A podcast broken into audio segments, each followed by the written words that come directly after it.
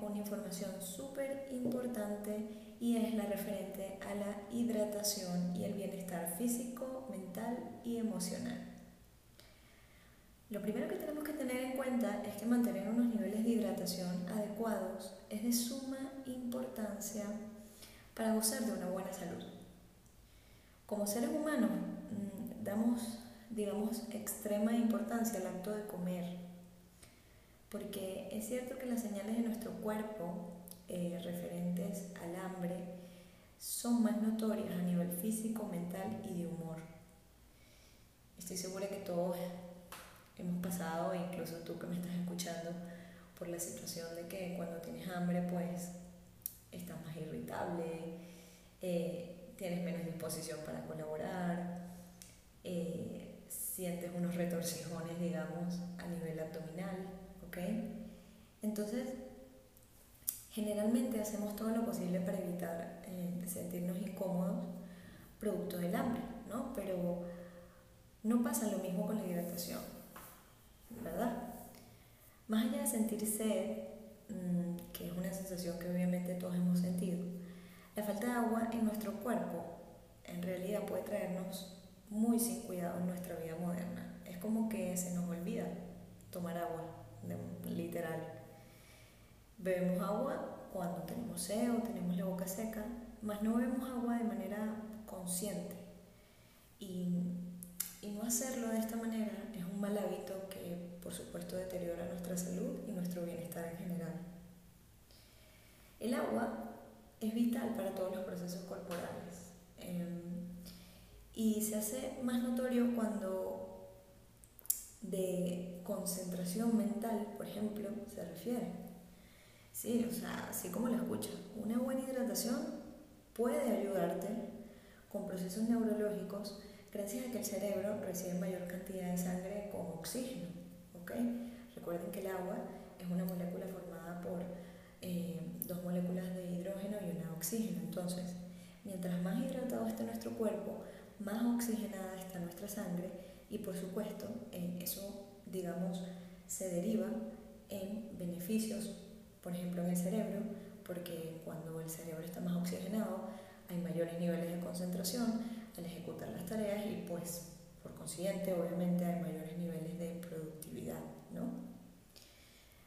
Además, eh, beber la cantidad de agua necesaria o el requerimiento de agua diario necesario para nuestro cuerpo también nos puede ayudar a fortalecer nuestro sistema inmune, eh, lo cual obviamente evita que suframos de enfermedades, ayuda a mantener la piel hidratada, contribuye con el crecimiento del cabello, las uñas y obviamente todo esto que estoy diciendo es, son beneficios que notamos a nivel físico y que digamos son cosas que podemos percibir, ¿no?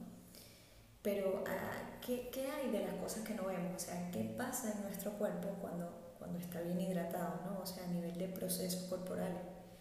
Y pues hidratarte adecuadamente te ayuda también a tener una mejor transportación de nutrientes hacia las células del cuerpo, a eliminar sustancias de desecho de las células producidas durante la ejecución de procesos metabólicos, por ejemplo, ayuda a tener una mejor función digestiva, lo que se traduce en ir mejor al baño, ¿ok?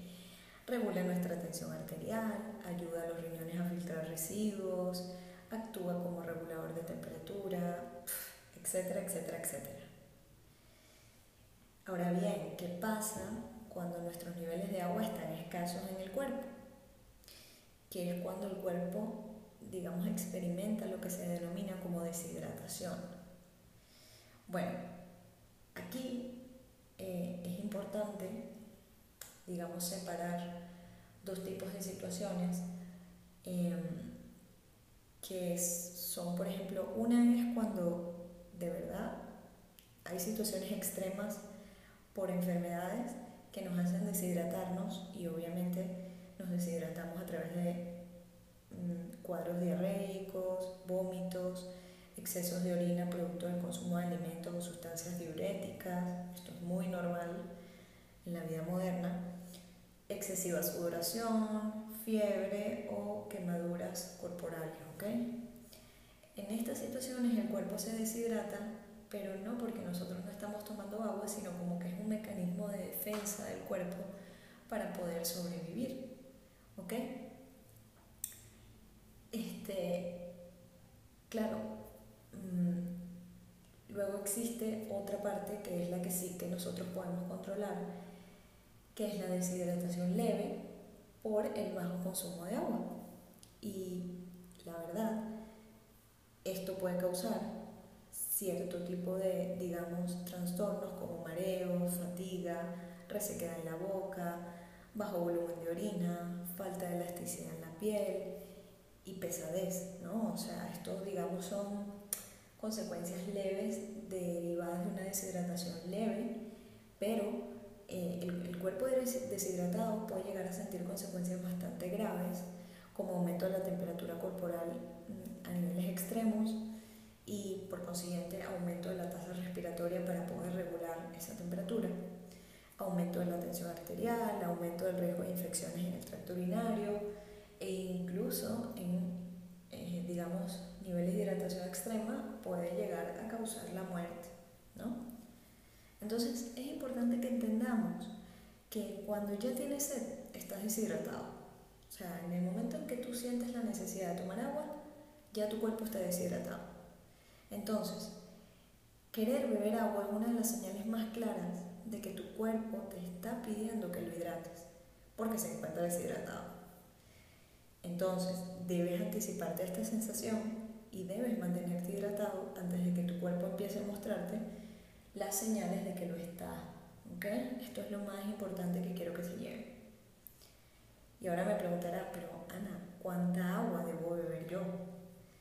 Y lo primero que tengo que decirte es que te olvides de los ocho vasos de agua que siempre te han repetido. Lo que deberías beber para mantener una salud adecuada lo sabrás multiplicando tu peso corporal en kilogramos por 60. ¿Ok?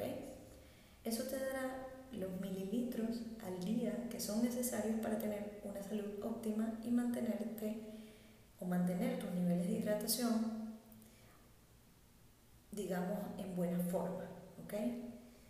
Ten en cuenta que por supuesto el café, el té, las frutas, las verduras y muchos alimentos de origen animal contienen agua eh, y obviamente eso te ayuda en tu conteo diario del requerimiento de agua que debes tomar, ¿no? Pero independientemente de ello, te recomendamos desde noche que cumplas con la meta de beber el mismo, el mínimo, perdón, de mililitros recomendados para tu peso, porque siempre es mejor beber un poquito más que beber de menos, ¿vale?